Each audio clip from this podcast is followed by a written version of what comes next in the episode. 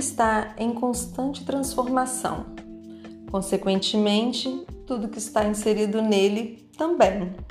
Ainda bem. Partindo do pressuposto que tudo sofre mudanças, nossa expectativa é que seja sempre para melhor. Com a educação infantil não foi diferente. As mudanças sofridas no processo educacional ao longo da história e que ainda sofre nos dias de hoje, em muito contribuirão para a formação de uma sociedade mais justa, com profissionais mais seguros e uma população mais competente, organizada e dinâmica. Lores Malanguzzi, em seu belo poema A Criança é Feita de Cem, faz uma crítica ao roubo de possibilidades de desenvolvimento de uma criança causado por escolas no processo de ensino. As crianças e também os professores se tornam vítimas do sistema. Um exemplo maravilhoso que temos de escola que explora as 100 linguagens das crianças é a de Reggio Emília, que fica na Itália, e que após a Segunda Guerra Mundial, no vilarejo de Vila Sela, um grupo de pessoas decidiu construir uma escola para as crianças pequenas, estimulando a participação dos pais e da comunidade na educação. O método abordado nessa escola utiliza como incentivo para o desenvolvimento intelectual de seus alunos a representação simbólica. Dentro do seu ambiente, a criança é encorajada a explorar todas as possibilidades e a expressar-se com os mais diferentes tipos de linguagens, movimentos, música, colagens, pinturas, palavras, esculturas, dramatização, desenhos e mais outras cem. Todos esses estímulos e formas de comunicação promovem a criatividade e a imaginação, elevando em níveis surpreendentes suas habilidades simbólicas. As crianças têm a oportunidade de expressar suas ideias, sua imaginação, seus sentimentos e suas observações por meio de representações visuais. A criança interage em um ambiente educativo acolhedor, adequado para estimular a curiosidade. Ela é inserida em projetos com temas interessantes e onde há a efetiva participação de seus pais. No Brasil, para a educação infantil, o modelo a ser seguido é o Referencial Curricular Nacional da Educação Infantil, que orienta que a linguagem deve ser estimulada e desenvolvida desde o nascimento da criança e pode se dar através de conversas, de brincadeiras, de músicas e de contação de histórias. Em muito nosso país, precisa se desenvolver para atingirmos padrões educacionais infantis como os de Reggio Emília. Todavia, estamos avançando. Eu estou aqui com a professora de Educação Infantil Patrícia Santos, que leciona para os pequenos há mais de 20 anos na Escola Municipal Áurea Lima Taveira, na cidade de Nova Lima. E ela vai falar um pouco de sua experiência e de como ela vê a educação no futuro. Professora, como você avalia o processo educacional que você está inserida e qual a sua expectativa para o futuro? Bom, o meu trabalho com crianças pequenas sempre se deu de forma prazerosa no que diz respeito ao fazer do professor.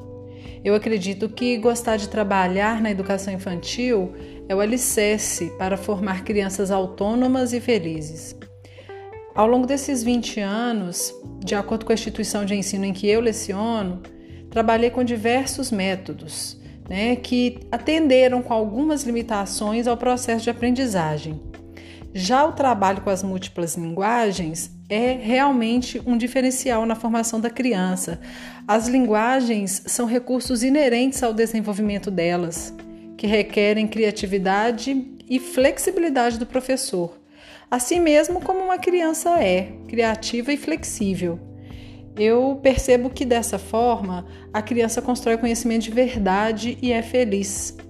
Não dá para a gente colocar alguém de 3 ou 4 anos, por exemplo, sentada numa cadeira 4 horas e meia, sendo mera ouvinte de conhecimento. Nem adulto suporta isso.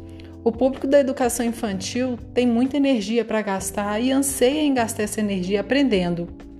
No meu dia a dia, inúmeras vezes, a criança diz com a fala oral, gestual ou corporal como ela quer aprender, ou seja, qual a forma lúdica ideal para se trabalhar esta ou aquela linguagem, jogando muitas vezes o meu planejamento por água abaixo eh, e me instigando a remodelar o trabalho. A partir daí, a aprendizagem acontece de verdade. Esse poema que você citou, A Criança é Feita de 100, realmente retrata o que acontece em muitas escolas do Brasil, infelizmente.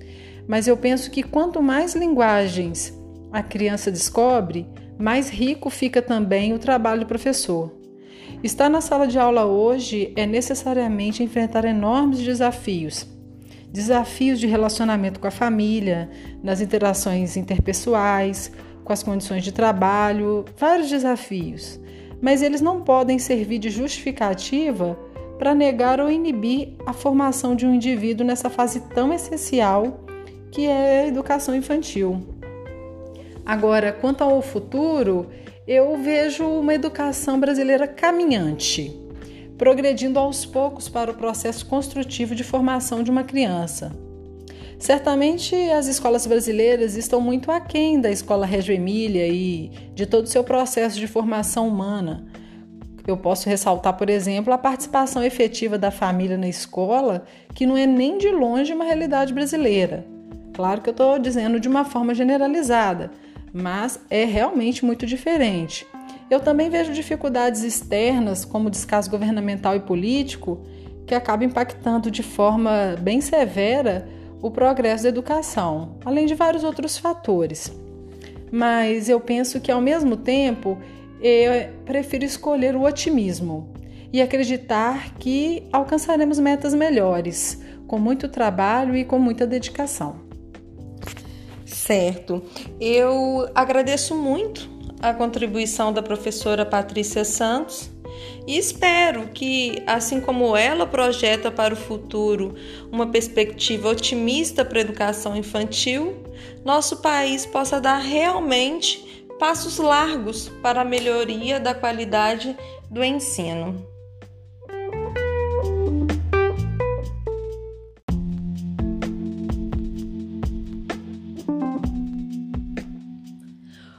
Mundo está em constante transformação. Consequentemente, tudo que está inserido nele também. Ainda bem. Partindo do pressuposto que tudo sofre mudanças, nossa expectativa é que seja sempre para melhor. Com a educação infantil não foi diferente. As mudanças sofridas no processo educacional ao longo da história e que ainda sofre nos dias de hoje em muito contribuirão para a formação de uma sociedade mais justa, com profissionais mais seguros e uma população mais competente, organizada e dinâmica. Lores Malanguzzi, em seu belo poema A Criança é Feita de Cem, faz uma crítica ao roubo de possibilidades de desenvolvimento de uma criança causado por escolas no processo de ensino as crianças e também os professores se tornam vítimas do sistema.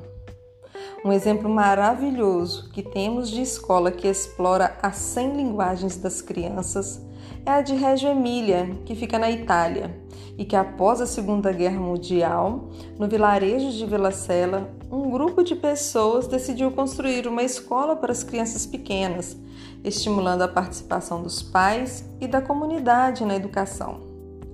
O método abordado nessa escola utiliza como incentivo para o desenvolvimento intelectual de seus alunos a representação simbólica. Dentro do seu ambiente, a criança é encorajada a explorar todas as possibilidades e a expressar-se com os mais diferentes tipos de linguagens, movimentos, música, colagens, pinturas, palavras, esculturas, dramatização, desenhos e mais outras 100.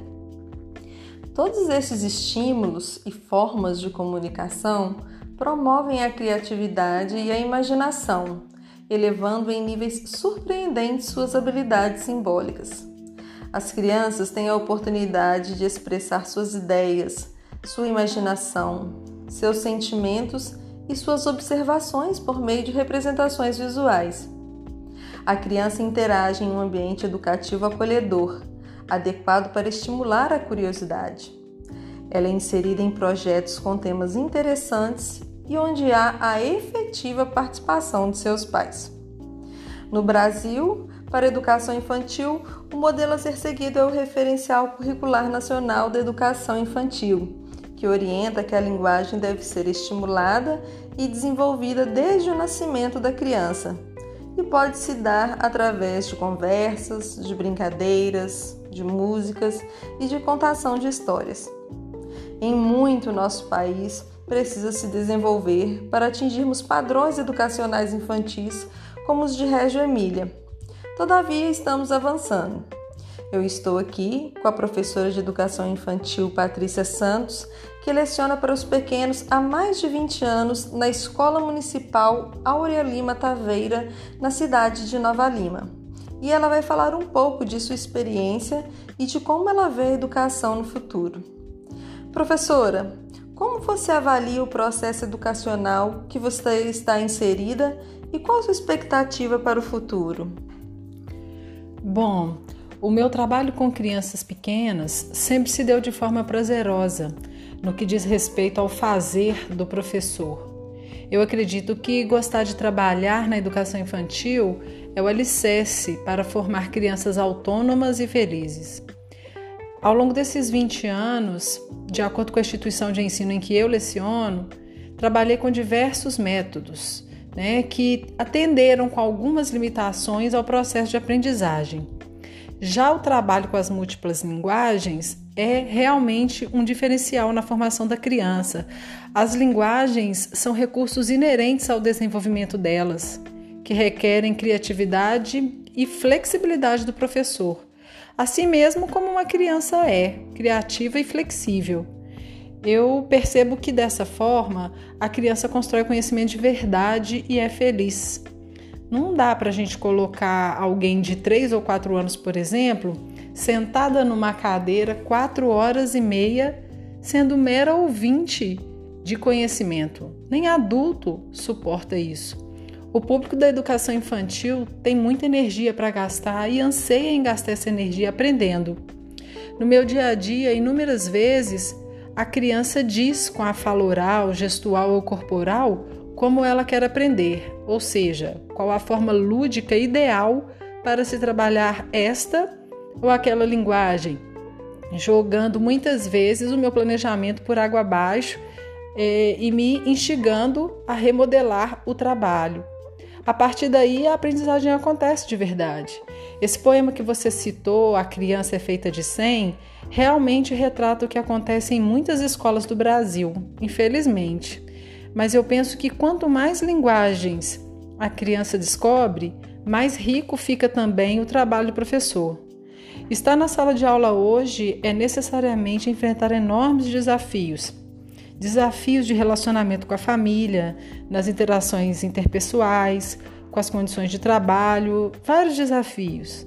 Mas eles não podem servir de justificativa para negar ou inibir a formação de um indivíduo nessa fase tão essencial que é a educação infantil. Agora, quanto ao futuro, eu vejo uma educação brasileira caminhante, progredindo aos poucos para o processo construtivo de formação de uma criança. Certamente as escolas brasileiras estão muito aquém da escola Reggio Emília e de todo o seu processo de formação humana. Eu posso ressaltar, por exemplo, a participação efetiva da família na escola, que não é nem de longe uma realidade brasileira. Claro que eu estou dizendo de uma forma generalizada, mas é realmente muito diferente. Eu também vejo dificuldades externas, como descaso governamental e político, que acabam impactando de forma bem severa o progresso da educação, além de vários outros fatores. Mas eu penso que, ao mesmo tempo, eu prefiro escolher o otimismo e acreditar que alcançaremos metas melhores, com muito trabalho e com muita dedicação. Certo. Eu agradeço muito a contribuição da professora Patrícia Santos e espero que, assim como ela projeta para o futuro uma perspectiva otimista para a educação infantil, nosso país possa dar realmente passos largos para a melhoria da qualidade do ensino.